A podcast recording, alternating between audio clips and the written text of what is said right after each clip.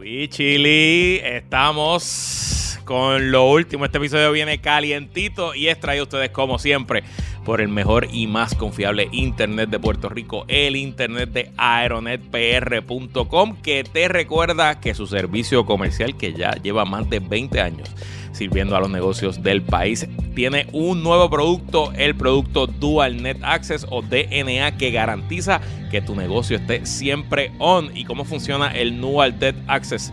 de Aeronet, sencillo. Aeronet tiene una tecnología que es la tradicional de ellos, que es por microondas. Ellos ponen una antena en el techo de tu negocio, tu estructura, tu edificio. Eh, y esa antena se comunica con una antena repetidor de ellos. Pero adicional, con el DualNet Access también te conectan por tierra mediante fibra óptica para que tengas dos servicios a la vez.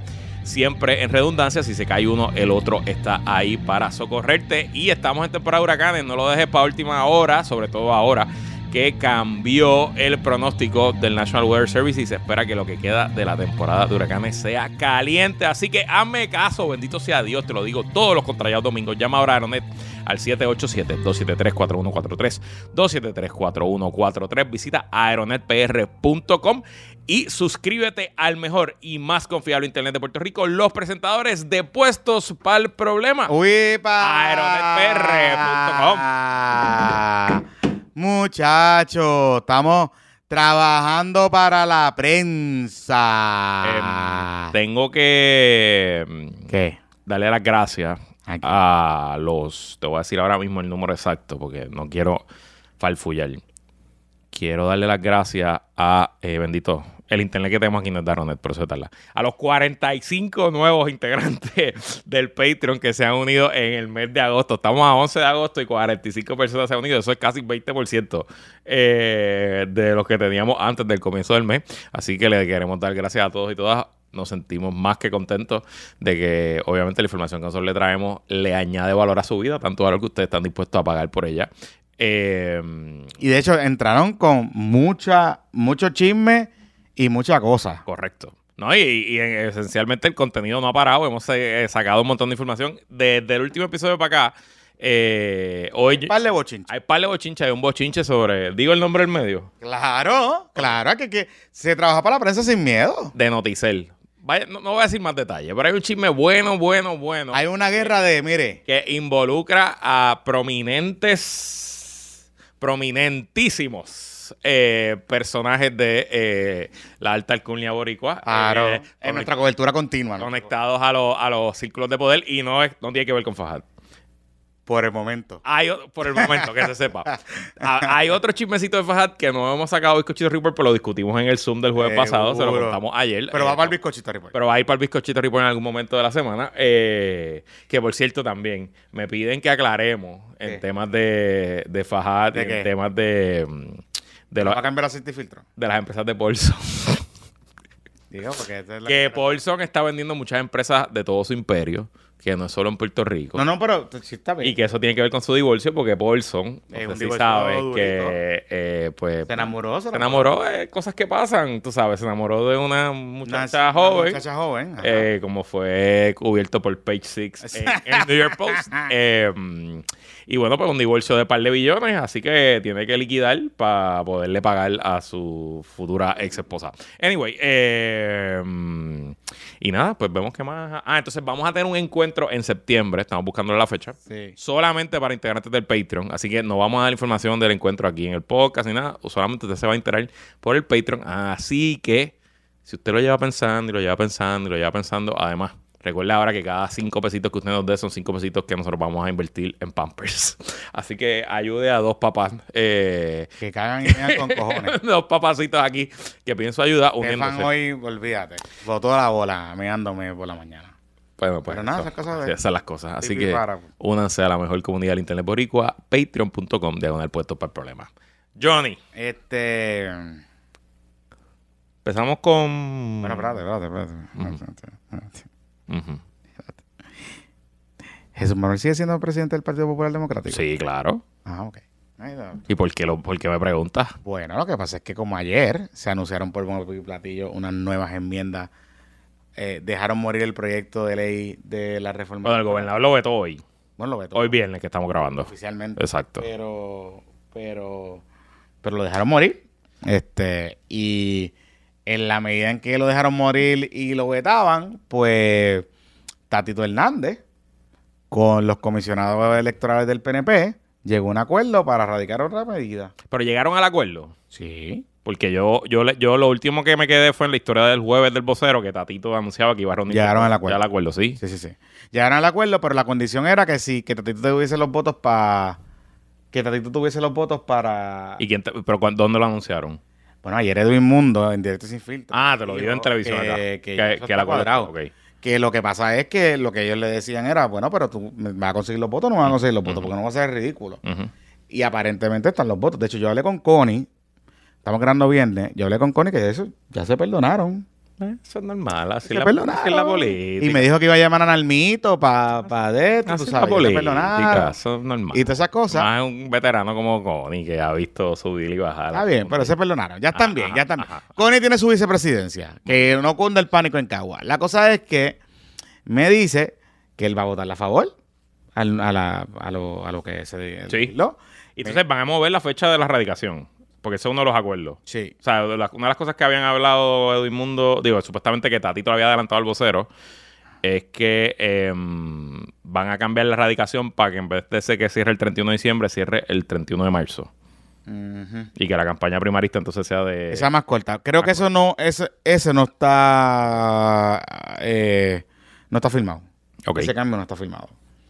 Sea, aparentemente en, e- en ese punto en particular creo que no hay acuerdo. Pero Ok. en el resto de las cosas sí. Porque lo demás eran cosas como bien... Esa pendeja de que De las licencias, de qué, qué licencias de vacaciones le dan a los empleados de la Comisión Estatal de Elecciones. en qué momento se las dan. ¿Cuándo se las puede Y todo eso es por el comisionado electoral del PPD que mandó de vacaciones a la gente en el año. Eh, en el- eh, eh, después de la. Del- sí, sí, del- Nicolás Gautier que mandó a. A todo el mundo. A, todo el mundo de vacaciones fue a las elecciones. Como que, corillo, ajá, tú sabes. No, no lo sé. Exacto. Este, nada, esas cosas que pasan. Ah. Anyway, la cosa es que O sea que en verdad son unas mierdas de cambio en también. verdad son unas mierdas de No acá. cambia nada. No, eh, vuelven al anterior, al anterior, al primero.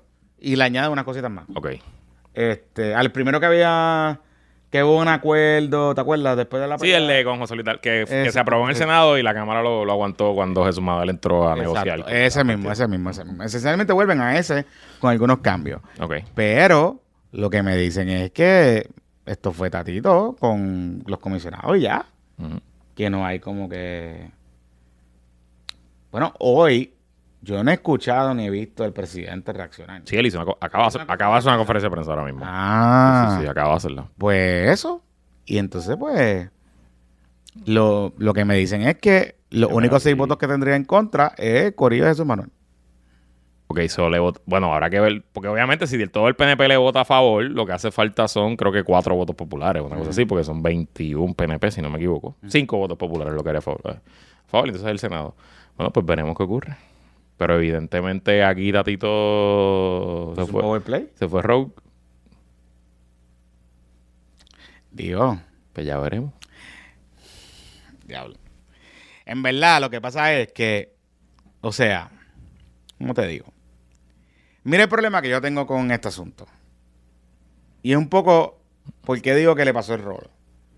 Porque Jesús Manuel hizo campaña, corrió, no hizo campaña, sino que celebró el logro de que la aprobación de este código con los otros partidos, no que sea. Y pues el, el código se termina aprobando, pero el gobernador lo veta. ¿Verdad? Pero entonces ahora, con estas enmiendas de Tatito y el acuerdo que hay, si José Luis Dalmau le da paso, pues aprobarían un nuevo código electoral que esencialmente es el anterior que el que venían con el acuerdo del PNP, pero con el presidente del partido, pues no sé. Digo, pero el presidente del partido le va a votar en contra. ¿Qué dijo el presidente? No sé. Ah, no ha dicho De la conferencia de prensa es un- Ah, aquí el gobernador no está, están condenando el veto, pero no sé si yo no vi la conferencia de prensa, no la escuché, así que no sé Sí, si le preguntaron específicamente al, al presidente si va a favorecer esas negociaciones. Eh, a lo mejor ni sabe qué es lo que están negociando. Que esto está- eso está más cabrón todavía. Sí. Eso está más cabrón. Y a lo que voy con esto es que es un poco denota la debilidad de la presidencia de Jesús Manuel. Porque a Aníbal no hubiesen hecho esto. Bueno, pero Aníbal no tenía que ser presidente cuando habían dos presidentes bien, legislativos. Lo sé, pero, pero, pero, ajá. Déjame ver aquí, que el vocero da con una historia de la conferencia. de. Este, nada. Vamos a ver qué pasa, vamos a ver qué pasa los otros días. Y lo que, te- lo que no sé es si Charlie Delgado Altieri iba a salir a favor. Pues mira, aquí el, el presidente anunció que el presidente del PPD que el domingo se va a reunir la Junta de Gobierno del PPD para hablar de este tema. Eh, déjame ver aquí qué más. Eh, al negociación. déjame ver. Ok, añadió que el gobernador nunca se sentó a la mesa, se reunió con todos los partidos. En cuanto a las conversaciones que ya confirmó el presidente de la Cámara, Rafael Tatito Hernández, que se están dando con miras a aprobar o no una reforma electoral, sino cambios más simples. Ortiz precisó que no he visto ningún documento que me plantee unas enmiendas en concreto. He visto unas conversaciones, unas declaraciones públicas que se han hecho. La posición institucional del PPD, yo la dije desde el principio, es que cualquier negociación que se dé tiene que estar centrada en los asuntos importantes que vayan a la médula del problema.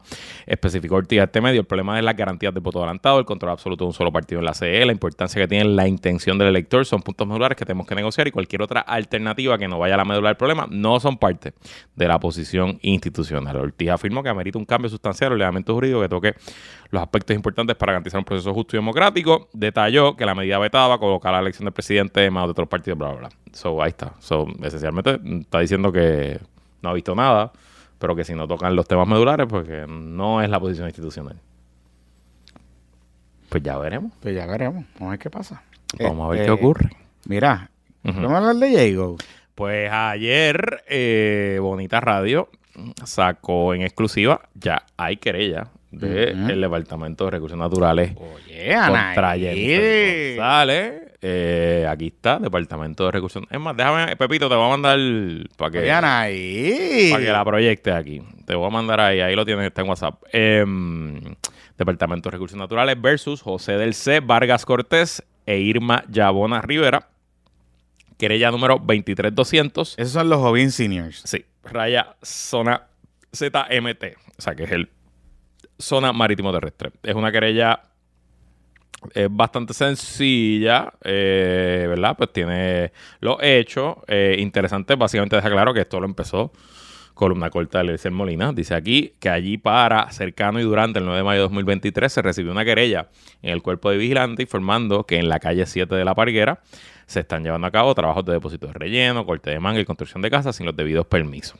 Eh, personal del cuerpo de vigilantes visitaron el área ese mismo día en horas de la tarde y observaron que se estaba llevando a cabo una construcción dentro del manglar. En ese momento no había personal alguno en el área. Eh, que para allá, cercano y durante el 27 de mayo de 2023, o sea, dos semanas más tarde, eh, eh, personal, ah, ahí estamos, la estamos proyectando, gracias. Ábrete si quieres, Pepito, escoge una de las, la primera, la primera foto, la segunda foto, discúlpame, que es lo que estoy leyendo, no, pasa para el lado. Estamos aquí produciendo en vivo. La próxima foto, eh, Pepi. Ya lo pero ese muelle se ve bien cabrón por encima. Ese del- es el muelle, mira, ahí están viendo, estamos viendo la foto del muelle. Ya lo, pero ese del muelle, mangle ese, y de por ese muelle se ve bien cabrón por encima del mangle.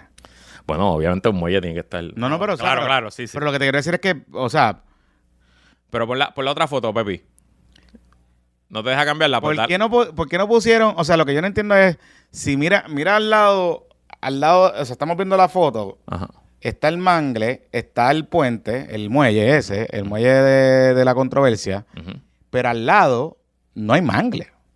Claro, porque ahí es donde se parquean los botes y ahí no saca el no Ah. ha crecido, de seguro ahí, ahí, porque eso, mira, hay un muelle al otro lado. So, el O sea, que esto es como, ahí tiran bote, ahí al tenemos- lado. sí. Digo, no, es un muelle porque tú amarras el bote en la caseta. Ok, ok, Tú amarras ok, el bote en la caseta. No creo que sea una rampa para tirar el bote. Ok, Ok, bueno, anyway. Que para allá, el, eh, cercano y durante el 27 de mayo de 2023, personal del Cuerpo de Vigilantes dio seguimiento a la querella mediante patrullaje preventivo y no encontraron a nadie en el lugar y tomaron fotos del medidor de luz para poder identificar a los dueños. Que el 30 de mayo de 2023, personal del Cuerpo de Vigilantes visitó la Fiscalía de Mayagüez con el propósito de solicitar un supina para solicitar a Luma Energy a nombre de quien estaba registrado el contador de luz. Eh, ahí está el número del contador y todo que para allá y durante el 2 de junio, personal del cuerpo de vigilantes dio seguimiento a la querella mediante patrullaje preventivo por el área y no encontraron a nadie. O sea que estuvieron buscando a los papás de, a los papás de Jovín y no aparecían, que para allá, el 7 de junio, personal del Cuerpo de Vigilantes realizaron la evaluación técnica de la parte náutica de la casa, o sea, que fueron por agua, pero no pudieron observar bien el área con la nueva estructura, pero entraron por las raíces de los mangles rojos y observaron claramente el área reportada en la cual pudieron observar un tablado y terraza recientemente construida de 45 pies de maderas 4x8 y 30 pilotes nuevos, 3 por fila de PVC rellenos de cemento, todo sobre el mangle cemento. rojo. Sí, porque son Para poder rellenar. no, porque ellos, pa- ¿sabes? Ellos los. Ok, son las construcciones ahí en las casetas, ponen los tubos de PVC en el agua. Tú sabes mucho de las casas. Porque me he quedado como en mil de estas casetas. Un- Vaya, vaya. Este, a mí me encanta la palguera. Hace años que no voy, pero me encanta la palguera. Y me he quedado como en cinco o seis de esas casetas. Eh, mm, sí, whatever. Eh, ninguna de Jovin. Este, esa, Bueno, que esa que yo sepa. A lo mejor la alquilé y no lo sabía, ¿verdad? Pero no. Eh, pues ellos, obviamente, pues ponen tubos de PVC para que sirvan de pilotes o de columnas Mm. y los rellenan de cemento porque para que el tubo de PVC, pues para que se quede ahí sólido La caseta. eh, haciendo daño para siempre. Eh, ajá, este, ok, que podaron mangles rojos y mangles negros cercanos al tablado fueron cortados a su tronco y podados indebidamente por sus raíces superficiales o ramas primarias. Las ramas, raíces y troncos recientemente cortados se observaron a solo pies de la construcción del tablado entre las raíces de otros dos mangles cercanos. Y por ahí va toda la historia de la querella que la trataron de entregar, que nadie la quería coger que citaron a la familia, a los suegros de Diego para que fueran a la oficina y les picharon y que estuvieron dando vuelta, dando vuelta, hasta que, bueno, eh, al final, eh, dice aquí, para el 5 de julio de 2023, personal del Cuerpo de Vigilante interviene en el lugar de la querella, ya que se llevaron a cabo trabajos de reparación y ampliación del tablado de la estructura número 30, según aparece en el inventario de casas del DRNA, la cual está identificada con el solar número 48 en el CRIM. Eh, nada, por ahí va el asunto. Esencialmente, lo que le está pidiendo el DRNA eh, le están poniendo una multa de 25 mil dólares y eh, que restaure el lugar a como estaba antes. Eh, y citaron a una vista en la división legal del, departamento en septiembre. O sea que están, le- les están mandando a remover los pilotes de rellenos de cemento, eh, reparar el mangle Y pagar la multa. y pagar la multa. Y adicional a eso, a dos caseteros más también le metieron querella. Ah. Eh, dice aquí uno que es Fidel Alonso, esto también es Bonita Radio. Fidel Alonso Valls, empresario de educación técnica, llegado al Partido No Progresista, que el pasado 4 de julio prestó la caseta por el fin de semana a Carlos Johnny Méndez. Así que fue a Johnny Méndez, no fue a mí. Eh, y eh, ¿quién es la otra querella aquí? Bueno, whatever. So, nada, hay movimiento. Hay movimiento. O sea que en el último episodio habíamos hablado de... Ah, el otro es contra Vicente Velázquez y Aurora Soler López. Es la otra querella que se está ra- radicando. Ok. Que son residentes de Dorado. Tú sabes que el otro día estábamos hablando de quién está con J.O. y quién no. Ajá. Y que nos sorprendió que no mucha gente fue al... Ye- al, al- o sea, fue gente, pero no, que no, no fue el liderato. No fue el liderazgo. Me puse a preguntar Ok. a ver qué está pasando. Ok. Y en efecto me confirman que el tema de los fonditos federales y de cómo apretó Coltré y cómo apretó la administración, tiene a los alcaldes aguantados. Ok. Y tiene a los alcaldes aguantados por dos, varias razones. Uno, nosotros estábamos hablando de los fondos, pero también se nos olvidaron los permisos. Claro. Claro. Porque hay muchas de estas obras que requieren permiso. Claro. Y entonces pudiese darse el caso que de momento los permisos se ponen lentos Mm, ya. En algunas agencias. Entiendo. Y entonces que requieran... O sea, que lo que tú me estás diciendo es que los permisos de construcción de Laja, Manatí, Vega Baja, Vega Alta, perdón, se van a tardar más que los permisos Y de. Curabo. Y de Curabo se van a tardar más que los permisos de construcción de... Es más, probablemente en pueblos populares salen más rápidos que, Correcto. que en esos cuatro Eh, pueblos. correcto, Mm, interesante, correcto, interesante. correcto, correcto, correcto. Ok. Así que hay algo que no logro entender y es que Jennifer fue para, en estos días se fue para, para Luquillo en una inauguración de un centro 330 y allá, Ok. en esa inauguración del centro 330, volvió y le cayó arriba a, a Manuelito Lavoy con el tema de Col 3. Ok. Yo no quiero pensar que estamos aquí mezclando el tema de Col 3 con alguna molestia que puedan tener algunos alcaldes, pero la realidad es, en la práctica, lo que quiere Jennifer es eliminar el Col 3. Ujú. ¿Y quién va a sustituir el Col 3? Digo, el Coltré existe porque FEMA, yo no sé si fue una orden de Trump, pero FEMA le pidió o le exigió, perdón, al gobierno de Puerto Rico do- crear un... O en crear un ente o contratar una compañía. Exacto. Y el gobierno decidió crear un ente. Crear un ente, correcto. Pues entonces, la alternativa es eliminar el 3, ¿verdad? Pues supongo. Ah, entonces ¿a quién le van a dar el contrato? Es lo que Eso tú es estás preguntando. ¿Qué les quiero decir? Col 3 no está.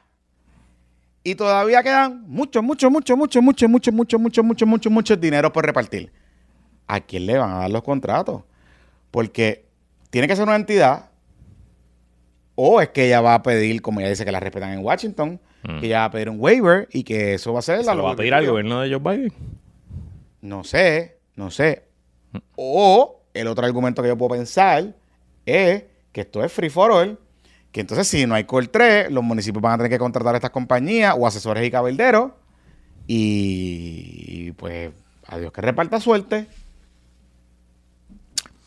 ¿Qué por eso, o sea, es que me estuvo curioso, decía, ¿por qué la insistencia de Jennifer González con Col 3? Si los alcaldes mismos le están diciendo, no me toques Col 3, Que Entonces- ver quiénes están siendo esos donantes. bueno, ¿Qué es lo que nos dice? ¿quién es el que está recogiéndole billetes? Bueno, sabemos que Mr. Lannister, eh, Elías Sánchez está ahí eh, ¿Y quién y a la cabeza. y a él la le gusta cabeza de hacer- la finanza. Y él le gusta hacer gatekeeping, Pues claro, claro. porque eso es lo que le hace en todos lados, Digo, y él fue parte, él estuvo ahí cuando se creó eh, el andamiaje. El andamiaje de Col 3, porque eso fue, él estaba ahí. Él era todavía parte del gobierno como representante de la Junta. Sí, sí, eso, sí, Si sí. no me sí, equivoco. No creo que sobrino todavía. Digo, no sé si para María ya, so- no sé. Pero fue el primer año del gobierno, o sea que estaba ahí. Estaba ahí metido. Eh, Y entonces averigüé de los alcaldes que están, que supuestamente están, tengo una listita aquí, ok. más o menos. Hay bonitos Están con Diego. que están con Diego. Ok. Hay bonitos, Añasco, Barranquitas, Bayamón, el King of the North. Bueno, pues el King of the North republicano. Él siempre ha sido de Diego. Sí, Lo que pasa es que el King of the North, pues, una cosa es que te apoye en privado, otra cosa es si va a salir en la calle. Ciales, Ok. Fajardo. Ok. Y obviamente está el caso, ahí está el tema de Johnny Méndez, obviamente. Guainabo, Gurabo, que ya vimos a Rosachelli en, en, en el party. Laja, que lo vimos en el party. Manatí, que lo vimos en el party. Maunabo, Moca y Vegal. Ah, bueno, pues, ¿cuántos son? Como 12. Son bastantes, aparentemente. Pues no pero, Está mal. pero, pero, no te mencioné a Orocovi. Orocovi que era... Colón, que era el líder, era era el líder capitán, el eso es lo que capitán. nos decían a El nosotros. capitán de la montaña. El primero que se iba a tirar Exacto. allá. Pues Galdi parece que no es que está en contra, pero no va a salir públicamente. Ok. Y que están todos como medio tímidos. Pero aparentemente esos alcaldes cuando ella lance hablarán. Algunos de ellos, la inmensa mayoría. Ok. No sé. Aún así, aún así, yo veo ahí un tema. ¿Cuántos alcaldías que tiene el PNP? ¿Veintipico? No, no, el PNP tiene treinta y pico, casi 40. Pues ahí lo que hay son 11. Por eso. Porque el PP tiene 39. Sí. Son 78 más 39. Pues O sea- tiene bastante. O sea, y de, y de estos aquí que son líderes institucionales del partido, Bayamón, Ujú. el alcalde de Bonito, porque el alcalde de Bonito es mm, bastante, ¿sabes? Respetado y reconocido dentro, pero es de ahí Bonito, no es, no es de una ciudad grande. Fajardo, maybe, pero tampoco es que es un, un líder así muy reconocido. Y más nada, Pues no sé. para contar. Sí, sí. O sea, Sí. Aquí no está ni San Sebastián, que odia a Pipo. Lo que pasa es que el de San Sebastián de Sur odia a Diego también. Es que San Sebastián, en verdad... Él, él odia a todo el mundo. O sea, él- él- yo creo que él se mira al espejo y se odia también. Exacto. Sí, sí. Sí, yo creo que ese muchacho... Pero está bien. Está bien, pero eso it's okay. It's eso okay. Tiene Eh, derecho, lleva como 40 años allá arriba. eh, él, puede mandar como le saca los lo que le la gana. o Eh, sea, sí, y y además que da unas pelas asquerosas. Y gana por pela y todas esas cosas. Mira, este... Así que... mm, Mírala aquí. Estoy buscando una nota. Aquí está, aquí está. De Noticel de ayer. Mírala aquí, mírala aquí, mírala aquí, mírala aquí. Comisionada sigue sin precisar si asistirá a la convención del PNP. Eh, esto fue ayer en Noticel, jueves 10 de agosto, Javier Colón Dávila. Y ella, pues, un poquito, ¿verdad? Está diciendo eh, que no sabe todavía. Dice en cuanto al futuro político, ah, ok, que él no sabe, no todavía si va a ir a la convención. Eh, dice que en la política todo puede pasar. Eh, eso fue que ayer estuvo en Luquillo, exacto, ahí. Eso fue lo que te había dicho. Eh, a preguntarte la esta mañana, fue consistente en señalar que no ha tomado una decisión final sobre su futuro político, que no tiene prisa, pero que una vez la tome será irreversible. Eh, de otra parte, Russo evaluar públicamente la de Pelici como gobernador o la suya como comisionada, regular que eso le toca al pueblo. Tremendo. Eh, pero entonces, mira lo interesante, porque le preguntaron, oiga, eh, y si usted corre y Ricardo Rosselló se tira para Washington. Y ella pone, en cuanto al futuro político del pasado gobernador Ricardo Rosselló y la posibilidad de que aspira a la comisaría en Washington DC, González sostuvo que la posición está ocupada y que haría expresiones sobre el tema si ese escenario cambia. Vamos a esperar. Si a la convención, si la convención falta dos semanas, tranquilo, son dos semanas y estoy aquí en Puerto Rico, dijo a preguntar de un periodista. Ayer de otra parte, pero hice programa de entrevista radial que le ganaría a cualquiera que lo rete en una primaria. Cada cual tiene derecho a pensar en lo que quiera. Sería lógico que él fuera al mismo si va a haber una primaria. No estoy preocupada por nada de esas cosas. Voy a tomar mi decisión y mi tiempo. Y falta poco para tomar esa decisión, dijo Diego. O sea, que falta poco para tomar la decisión, pero le dijo a Ricky, pero no es tiempo de candidatura. Nada, para que sepa vos, ¿verdad? Que una cosa, para mí una regla, para ti otra, pero nada. Pero es importante algo. Yo tengo unas teorías que ayer eh, con la delegación Romero Barcelona en el Zoom, el jueves, este, estuvimos hablando. Y aquí hay dos potenciales escenarios. Yo creo que la comisionada no ha tenido unas buenas semanas. No, no, ha tenido unas malas semanas. Ella empezó agosto mucho mejor de cómo le va. Exacto. Y, y en el fundraiser ella no demostró fuerza. O sea, no demostró fuerza. No demostró fuerza. No, fue, no fue. No fue apoteósico, no fue, no fue un tema, no. De verdad que no. Vamos a hablar claro y vamos a poner las cosas como son. Ahora, aquí hay dos potenciales escenarios posibles en las próximas semanas para Jennifer González. Jennifer González se va a tirar sí o sí para la gobernación. O sea, aquí ya ese camino, ya esa puerta, ya la rompió, ya la tiró de par en par. Esa puerta está abierta ahí. Ahora es una cuestión de timing. Ahora es una cuestión de timing.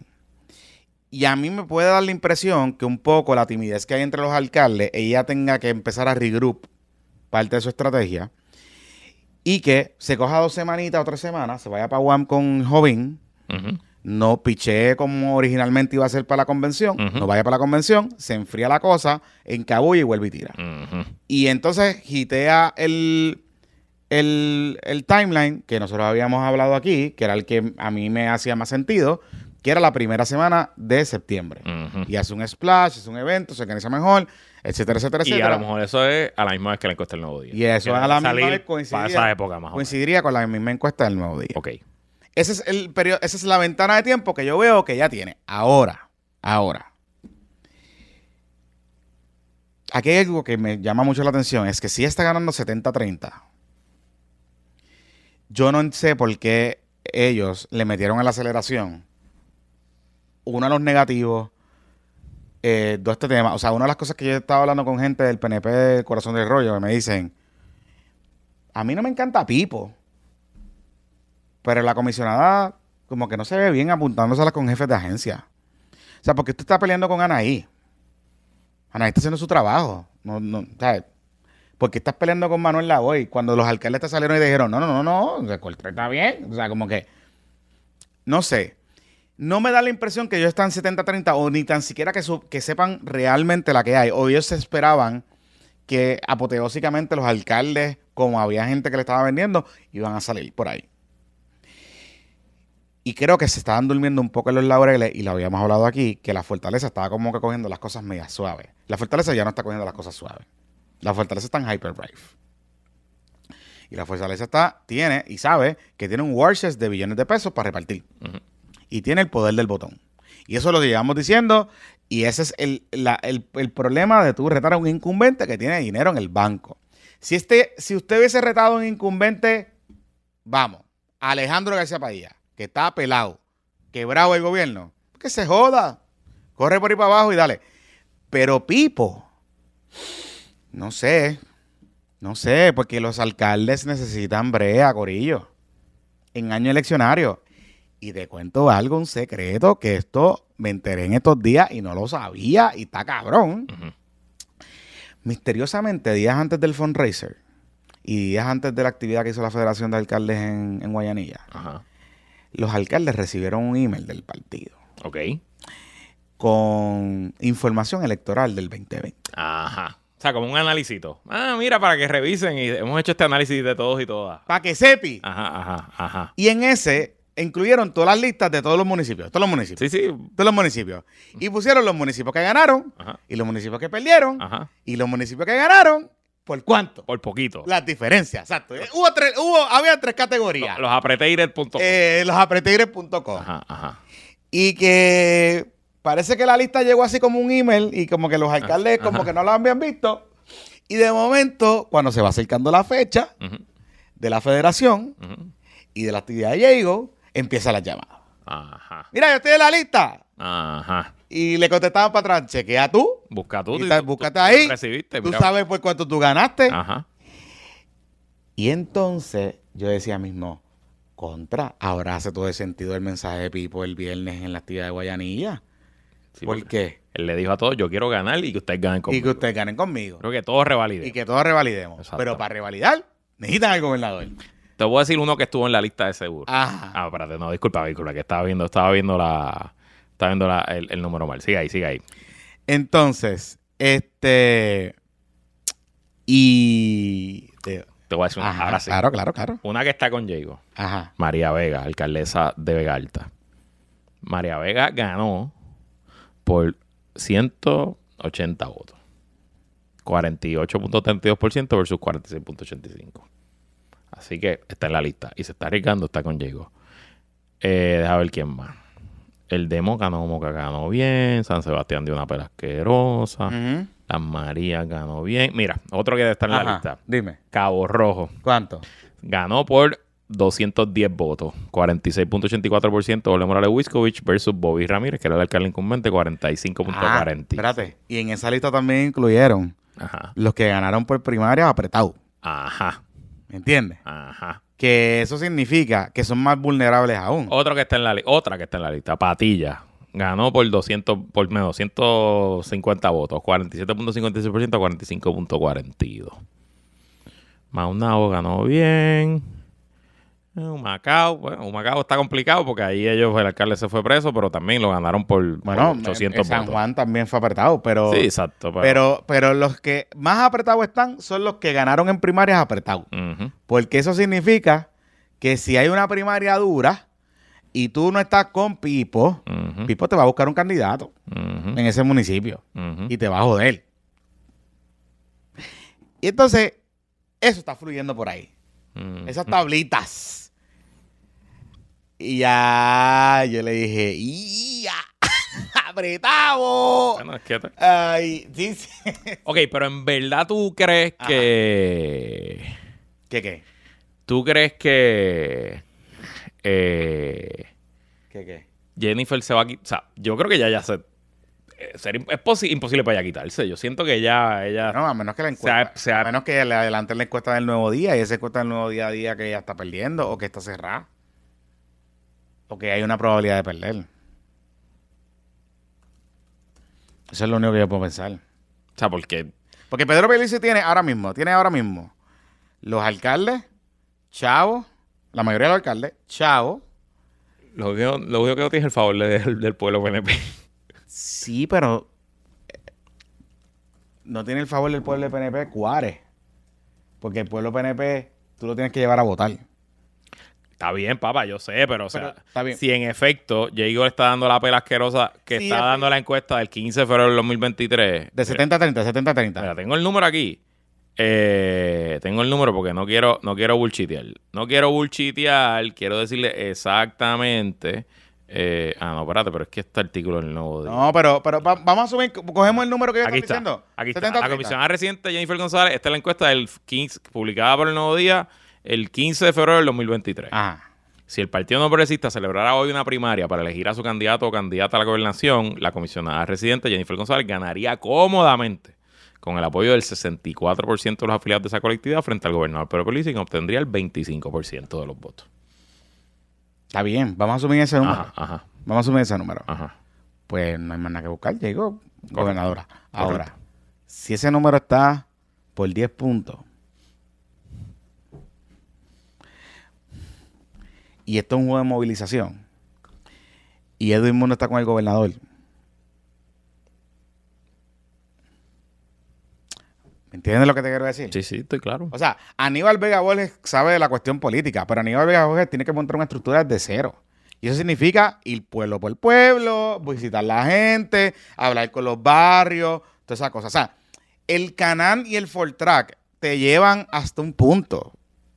Pero si la elección está a 10 puntos, a 15 puntos, o lo que sea que esté, que volvemos. Si está por 25 en febrero, 25 ahora que se está, por, 20, por 60 puntos, 50 puntos, 50 en febrero, puede ser que ya cogiendo cantazos debe estar por, por, por 30. Y falta mucho. Y si usted cree que esto va a ser una campaña de así de No, vamos a tratarnos bien, No, pacto, eh, que, No. que se van a reunir como Sila y, y- No, y- no. como Sila y Pesquera allí en la casita blanca a comer tostones y, y pacto en agresión. Esto no va a ser así. Olvídate de eso. Esto no va a ser así. No, no, no. Esto va a ser a cuchillazo limpio y de verdad. Olvídate de eso. Y mucho billete. Pues nada, estamos ahora, yo creo que oficialmente podemos establecer el nuevo, el nuevo periodo de Jago Watch. Es más, voy a mandar a hacer un countdown. Toda la semana vamos a poner el countdown.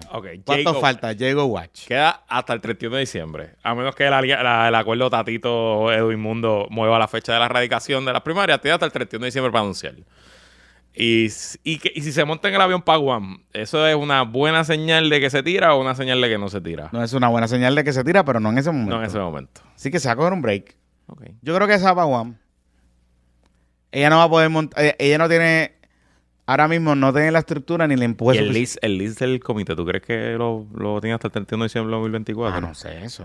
no sé, no sé. A lo mejor tiene que romper el list. Bueno, digo, pues eso tiene que ser otra persona. Bueno, sí, pero está pagando alquiler. Ah, no, claro. Por eso te- Pero, pero. No sé.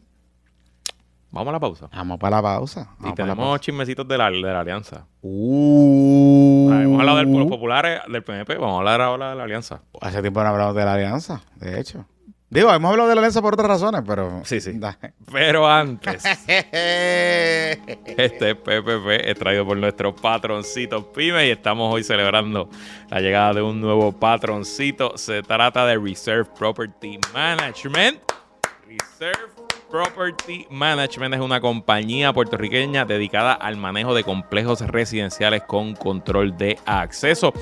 Sus servicios incluyen eh, un administrador, contabilidad, cobro de cuotas y deudas, asesoría legal a la Junta de Residentes, entre muchos otros. Si estás buscando cambiar a la compañía de administración de tu urbanización, chequea a los amigos de Reserve Property Management. Entre los complejos que administran se incluye Bel Air Finca Elena, Belmont a Finca Elena, las Ramblas a Downtown Guaynabo, la Rotonda a Downtown Guaynabo y varias secciones de Torrimar. Toda esa gente ayer estuvieron sin luz como 14 horas, porque yo estuve sin luz como 14 horas, pero eso no es culpa de Reserve Property Management. Recuerda que también trabajan con desarrolladores que todavía administran sus complejos, así que si te quieres ir con los más duros, con los mejores, llama a eh, Reserve Property Managers al 787-200-2978, 200-2978 y te envían una propuesta diseñada para las necesidades de tu complejo. Sé que están buscando, hay condominios por ahí buscando ¿no? administradores. Bueno, muchachos, eso es, eso es de todos los días. Un problema.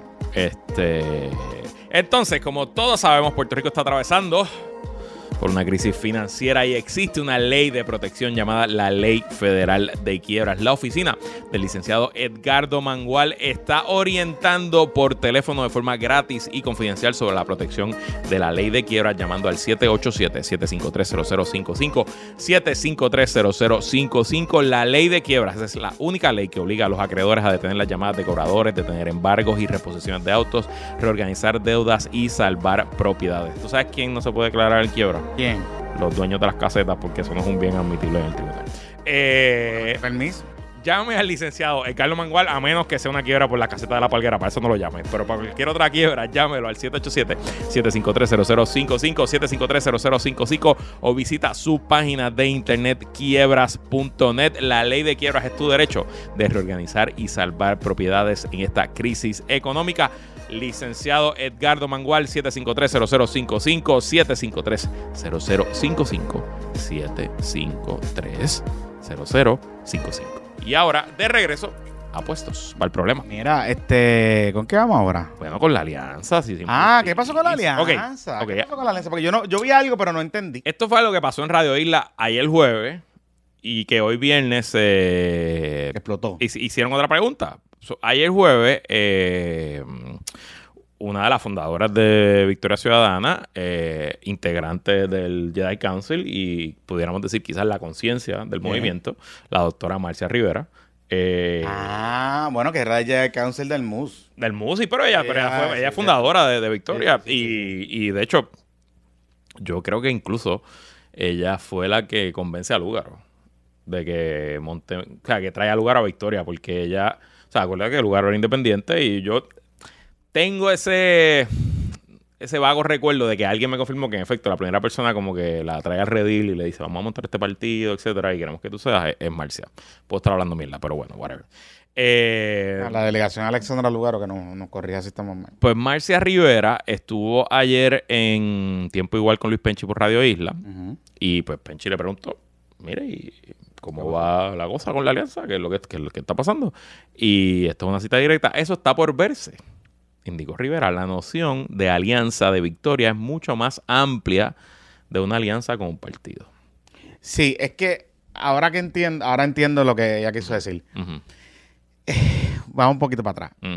José Javier Lama, en el panel de Guayavera, y creo que José Bernardo, en la entrevista que estuvo con Sobrino, Dice el cancelado José Bernardo. el Márquez. cancelado el Lone Ranger estadista de Victoria Ciudadana, José Betitito, Betitito Márquez, este, ellos como que han shifteado el talking point de la alianza y han hablado de que ellos lo que siempre quisieron decir con la alianza es que la alianza es de muchas cosas, de muchas organizaciones, que pueden ser partidos, como pueden ser organizaciones ambientales, como pueden ser organizaciones comunitarias, como que pueden ser este organizaciones de base de fe. De hecho, esta semana, Manuel Natal fue o va, o creo que va la semana que viene, a reunirse con organizaciones de base de fe para eh, establecer las bases de una potencial alianza con alguna iglesia. Ok. Uno pensar, uno dice, diablo, iglesia. Corrido, en Puerto Rico hay muchas iglesias que son progresistas. Súper o sea, progresistas. Súper progresistas. De hecho, tenemos un, un Episco- pastor episcopal que Episcopal. es y habla con nosotros en el Los episcopales son mega progresistas. O sea, Correcto. como que eso no es...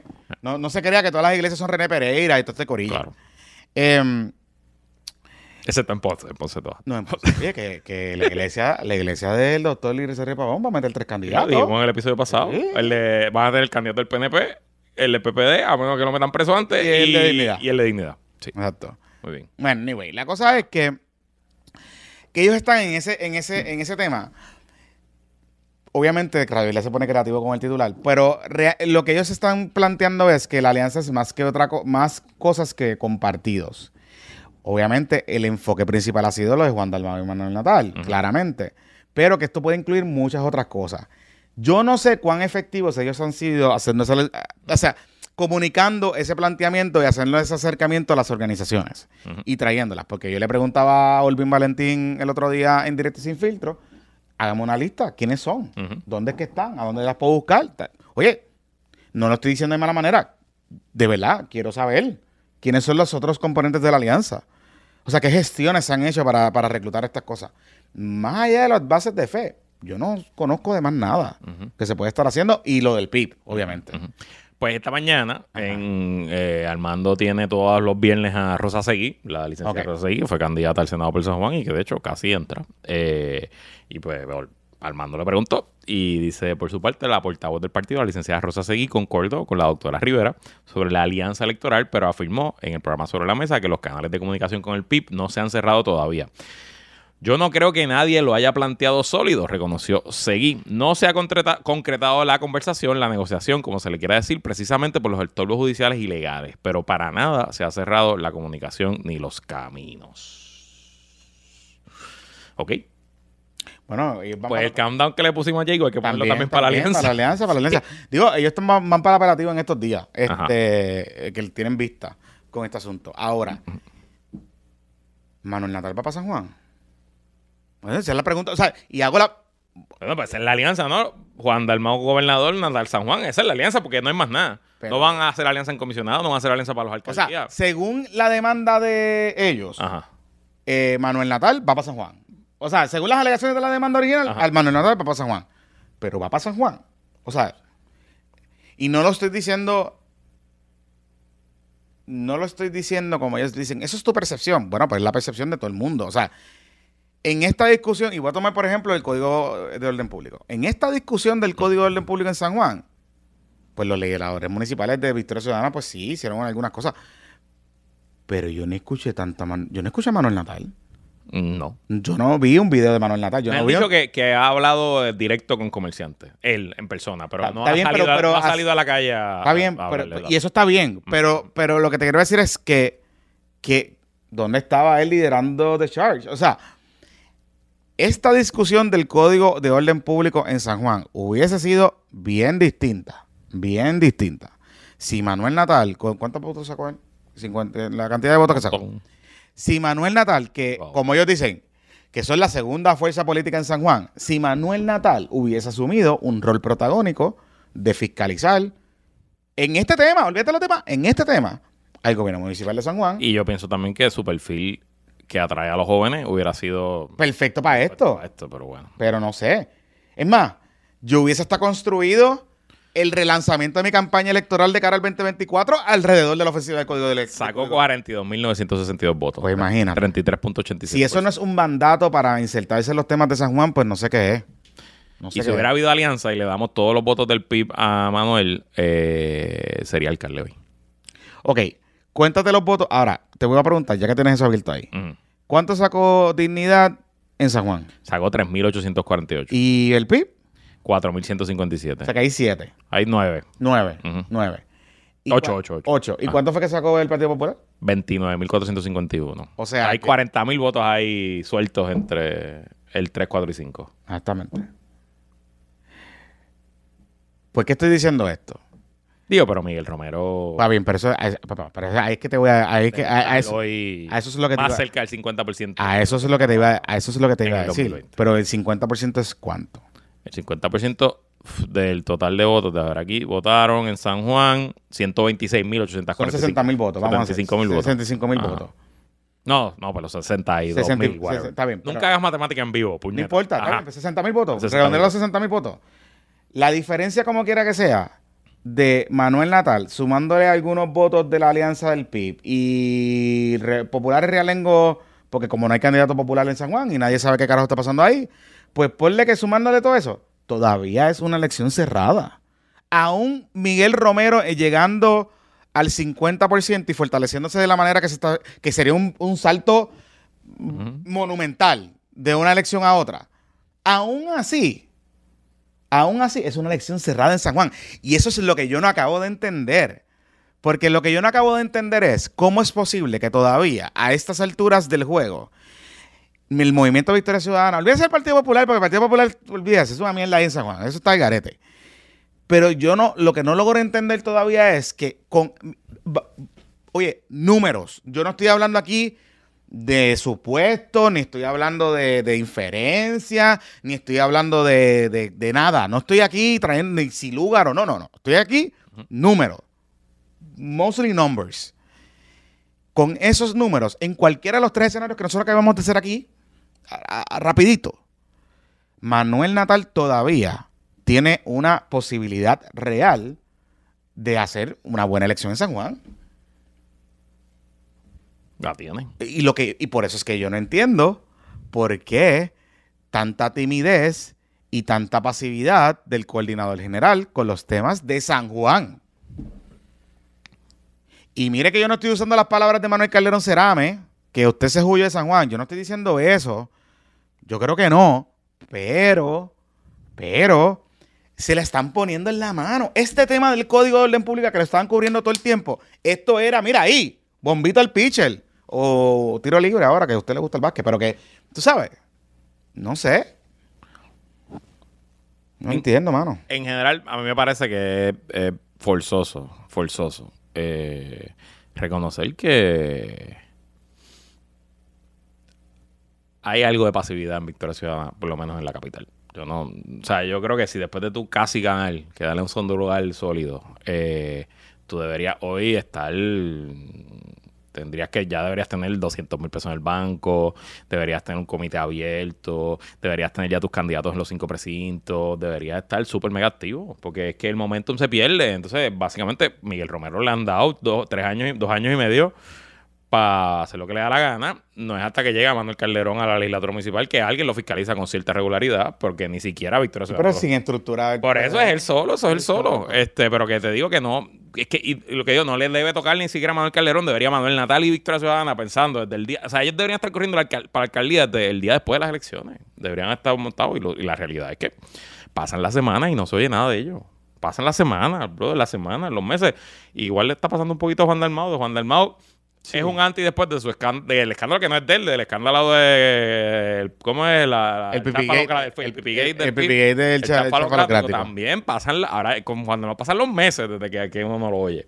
Este, y solamente va a ciertos sitios. No sé, siento que pues, a lo mejor ellos están pensando que ya el país cambió y que ellos, con ser, no ser PNP y PPD, pues ya tienen 30% del voto entre los dos y pues que cuando llegue la campaña y la gente presta atención, pues ahí ellos van a estar, pues, unos. Sin contar, sin contar, que yo no sé qué estructura municipal tienen en el resto del país. O sea... Yo te puedo decir que donde ellos tienen legisladores municipales, sus legisladores municipales son muy tímidos. Muy tímidos. O los dejan solos. O los dejan solos. Y yo presumo que el legislador municipal que está electo hoy de Victoria es el candidato o candidata natural al alcalde en el 2024. Sí, o sea, por ejemplo, que por ejemplo el, el, de muchacho de Ponce, que es muy bueno. este, Hernández Lázaro. Hernández Lázaro, muy bueno. Pero de momento se desapareció. Digo, y porque si nadie lo ayuda, si no le... Nadie lo, le da reciprocidad, nadie le da... Y ese otro que el alcalde tiene un escándalo. Por eso. Debería estar... y yo sé que él es bastante activo en medios de allá y qué sé yo. Pero a la misma vez, como que... De o sea, cuando dijo que lo dejan solo es que está solo. O sea, él está como si lo tiran como un jamón frío. Y. Bueno, mira, estoy en la página de, él de Facebook. Y él puso un post el 7 de agosto, porque él participa en un programa regular de. Allá. Del Vigía.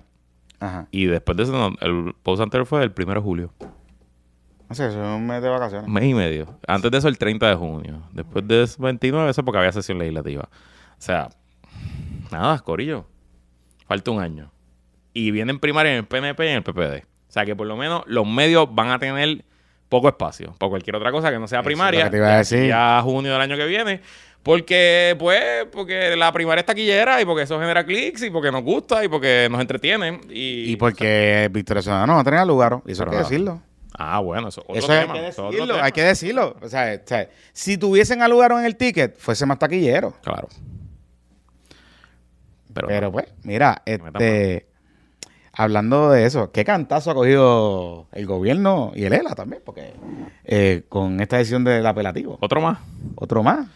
Este, eh, hoy, ayer, ayer en la tarde, el Tribunal del Circuito de Boston eh, decidió que la Junta de Control Fiscal, bajo promesa, puede, bajo su discreción, meterse en todas las leyes que le salga del... De los cojones.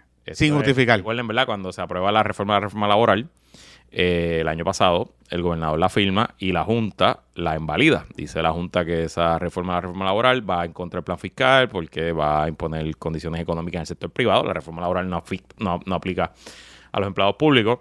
Eh, y bajo promesa, pues ellos dicen que tengan derecho y la, Bueno, que fue el yoripari de los, de los, de los empresarios. Por eso, por eso. Mm. Entonces, eh, el gobierno apela esa decisión de, la Junta a la, jueza Taylor Swain. Eh, el gobierno de Pierluisi no es que estaba súper metido en defender la reforma la reforma laboral, pero pues hicieron... They, run through the motions. Eh, y el argumento era medio raro. El argumento es sencillo. El argumento era, eh, jueza, promesa creó un organismo para asuntos fiscales. Exacto. Y si estuviéramos hablando de una ley que eh, regula los impuestos o cómo se gastan, pues sin duda la Junta de Control Fiscal tiene, tiene jurisdicción y tiene... Es clear es clear Puede darle para abajo a cualquier ley que quiera. Si fuera para aumentar los días de vacaciones a los empleados públicos, pues eso, eso cuesta fondos públicos, pues ahí la, Junta se puede meter. Pero esto no tiene nada que ver con, con eh, finanzas ni temas fiscales de Puerto Rico. Así que decida que no. Y la jueza Taylor Swain no le dio la razón. Y Boston, pues esencialmente confirmó a la jueza Taylor Swain. Y pues lo que sabemos, la Junta Bueno. es una Junta Imperial que es ley, es juez y parte, que elegi- él es un super legislador, un super ejecutivo, hace lo que le da la gana y Junta Forever, papi. Junta Forever, porque así es, Junta porque forever, somos propiedad, porque bajo la cláusula territorial Somos es- una es finca. un canto de tierra aquí y todo Una lo que está en el finca. canto de tierra, pues los dueños son el Nosotros Congreso. somos las reces, nosotros somos las reces. Mira, hay una, hay una parte de la, de la opinión que me llamó la atención. La voy a leer en inglés, en inglés de Carvin School.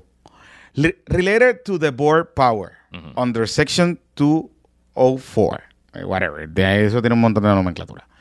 To prevent the enforcement, esto es lo que dice esa sección, of the law, is a prohibition contained in section 108, que es la que le da el poder a la Junta, which we understand applies broadly to constraints the Commonwealth's le- legislative power and is not limited to the context of fiscal plans. O sea, o sea, Corillo. Si mañana la legislatura de Tatito y José Luis Dalmau aprueban la ley de eh, los cielos azules y viene el corillo de Elo Molina y dice, y logra cabildear en la Junta y dice, Junta, los cielos no son azules, son verdes. Tumbe la ley. Digamos, la ley se convirtió en ley porque la firmó el gobernador. Ujú. Tumbe la ley. Y la Junta dice, hmm, Elo, tienes razón. Le voy a enviar una carta a los muchachos. Y le notifico que están en violación de promesa. Tumbo la ley.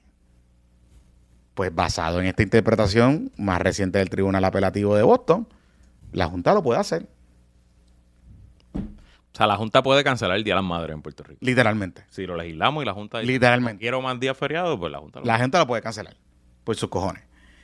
Y es una ampliación. Esta mañana hablando en el panel de Guayavera con Cristian Sobrino, él dice, lo que preocupa es que esto es una reinterpretación del plan fiscal, porque básicamente ahora no hay que legislar con, eh, consistente con la Constitución, ni con la Constitución americana, ni con la Constitución de Puerto Rico, ni con el Código Político y todas esas cosas. Hay también que mirar la potencialidad, porque esto no es ni, ni que es directamente contra el plan fiscal, la potencialidad de un impacto nocivo de cualquier legislación que se vaya a aprobar en la- en la- en- ahí en la legislatura. Pues no se va a poder legislar, Luis. Digo, se puede legislar. Digo, se puede legislar pues el día de la moda. No, se puede legislar y todos están a merced del superveto de la Junta. O que alguien le cabildee, porque eso es otra cosa. Claro. La Junta en esto mostró interés porque fueron los amigos de Foquito Claro, y toda esa gente claro. a cabildear allí. Los mismos que no han dicho nada del, del Código de Orden Público de San Juan estuvieron allí en el Yoripari con la Junta de este tema. Así es. Así que nada. Eh, Ela, otra bofeta palela y Junta Forever, Corillo. Junta Forever. Mira, ya para despedirnos, eh, esta semana no, no tuvo mucha cobertura, ¿Qué? Pero esta semana la jueza Aida Delgado sentenció a los dos convictos por el fraude en Mayagüez, Ah, los títeres. a los títeres. eh, Los títeres que eran panas de Guillito, pero que Guillito supuestamente lo sabía. Exacto. Eh, y le dio por la cabeza. Oye, le bajó. Leo la historia de Oscar Serrano en Noticel. La jueza federal Aida Delgado Colón impuso sentencia el martes de 63 meses de cárcel, 5 años y 3 meses. Eso es más que a Oscar Santamaría, eso es más que eh, todos los corruptos alcaldes hasta ahora. A todo el mundo, a todo el mundo, a todo el mundo. Al ex asesor financiero del municipio de Mayagüez, Eugenio García Jiménez, y de 37 meses, 3 años y un mes, al ex director ejecutivo de la Corporación Municipal Mayagüez Economic Development, MEDI, Alejandro Riera Fernández, por el fraude de 9 millones en fondos que habían sido asignados a esa ciudad para que se pudiera desarrollar un centro de trauma que todavía no se ha materializado. O sea, los 9 millones se perdieron. No se perdieron porque eh, el municipio logró recobrar algo. Se perdió parte, porque este era el esquema, esencialmente, ok. So, a Guillito le depositan estos 9 millones para construir el centro de trauma. Obviamente, esos 9 millones no son suficientes para construir ningún centro de trauma. Eh, pero, pues, el municipio... Eso da, pa- eso da ni para ni, ni pa la brea del parque. Exacto. El municipio tiene eh, los chavos en la cuenta de banco y dice, bueno, los tengo aquí, pues déjame poner, hacer algo para producirle. Entonces, este pájaro... eh, Estos títeres que son como Eugenio pero García Jiménez, que era asesor financiero del municipio, o sea, él era el asesor financiero del municipio, le dice al alcalde, bueno, alcalde, yo tengo esta bonita oportunidad, exacto, un cri- el criagrón municipal. Un criagrón municipal. es perfectamente. El criador municipal. Tengo esta oportunidad de inversión, vamos a poner este dinero. Y era una era un esquema medio farfetch de que él iba a comprar euros y entonces venderlos y, y la ganancia y nada, le garantizaba un rendimiento creo que de 18%, 19%.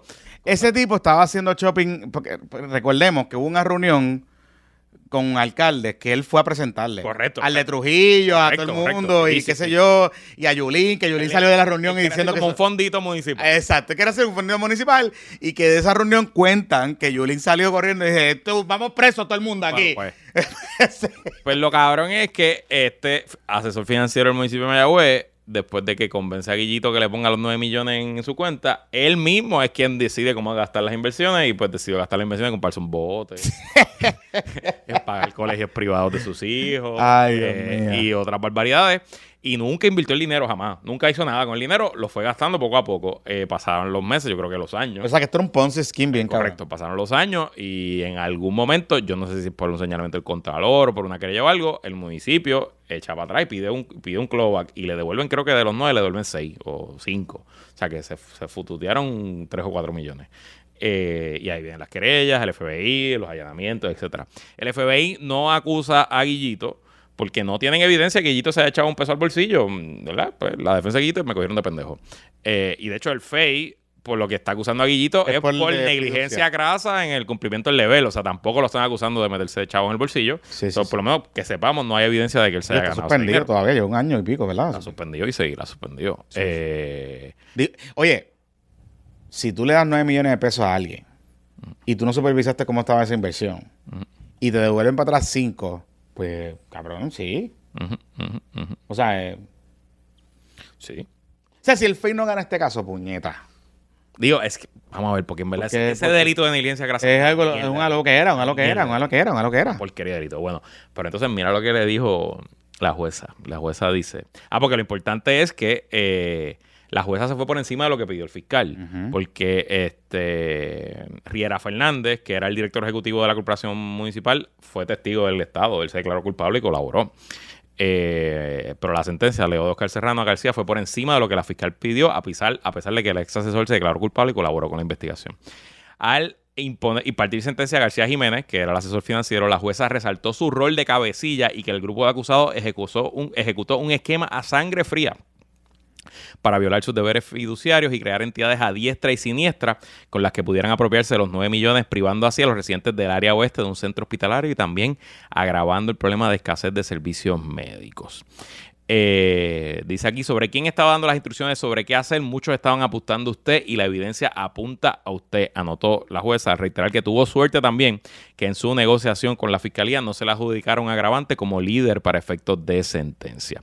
Esa ventaja, sin embargo, se hizo salir agua al, cuando la jueza impuso, eh, escogió imponer seis meses más de los 57 que la fiscalía pidió. O sea, la fiscalía pidió 57 contra el tipo que lo encontró culpable un jurado y la juez dijo, no, te voy a dar 63. Así que Para que sepi. y pone, me pregunto cómo podía dormir. Lanzó la jueza desde el estrado al contrastar que mientras los residentes del área oeste esperaban por centro de trauma, García Jiménez estaba usando el dinero para comprarse apartamentos, casas, botes y otros gastos. Yo de verdad que... Papi, 63 meses, 5 años y pico, Y ellos va a como- cumplir 3 o 4 años de cárcel. Ellos tienen como 60 y pico años. o sea, son- No, este tiene 49 años. O sea que Pero había el otro que tiene más. el otro mayorcito, sí, el otro tiene más. Diablo. Este... Y Mayagüez que está todo jodido el, el municipio. Está cabrón, mano. Mm. De verdad que... Hmm. No sé cómo Guillito sale bien de ahí. Aunque el FEI no lo encuentra culpable. No, bueno, Guillito ya, yo, su carrera terminó. Eso, eso es obvio. Esto le costó su carrera, ¿no? Y, y, y al final del día, una carrera eh, Bueno, imagínate. destacada. Bueno, imagínate, la 30 sub- años de alcalde de Mayagüez. Mira, imagínate, la suspensión de, del alcalde de Guillito le costó hasta el zoológico. Le costó el solo. Sí, porque, o sea, y, lo- y lo digo en el, en el sentido, digo, el zoológico lo tienen que cerrar. No, no estoy, y a Mundi y toda esa gente, ¿verdad? No, no estoy diciendo que, no estoy justificando ni defendiendo el zoológico. Pero la estadía de Mundi extendida y de todo el zoológico era porque este cabrón de Guillito estaba allí. Y cuando el gobierno central decía, vamos a cerrar, él cogía y formaba un revolú cabrón y, y qué sé yo. Y coincidió, aprovecharon todo el mundo cuando esto lo suspendieron y ahora que vámonos. Y se acabó. So, no sé. Digo, y, y, oye, el municipio se está cayendo en canto la mayoría de las cosas. O sea, el, el, palacio, todo, todo es como. Es como si tú estuvieses en un Twilight Zone. Así es. Pero nada. Ay, bien. La gente se la juega y piensan que no los van a coger. Y al final del día, pues, eh, terminan presos seis años, cinco años. Está cabrón. Bueno. Es mucho tiempo y bueno, pues, eh, me alegro que les pase. Tite. Eh, ¿Qué, qué, nos falta? ¿Qué, no, ya, ya, terminamos. Tocamos como siete temas hoy. ¿Qué tema nos falta? Bueno, ya, ya, ya. Estamos, Tocamos. Hablamos de todos los partidos, hablamos de cosas que nadie habló en la prensa, hablamos de todo, así que. Digo, y si usted se quiere enterar del el chisme de Noticel, la batalla judicial de Noticel, tiene que suscribirse a patreon.com diagonal puestos para el problema. Ahí tenemos todo trabajando para la prensa de Puerto Rico, este, con unos detalles bastante jugosos. Está interesante eh, las alegaciones de la demanda. Eh, así que, ah, está ahí, Y póngase a pagar. Si usted firma contrato y se compromete, tiene que pagar. Entonces, adiós. Nos vemos el miércoles, Corillo.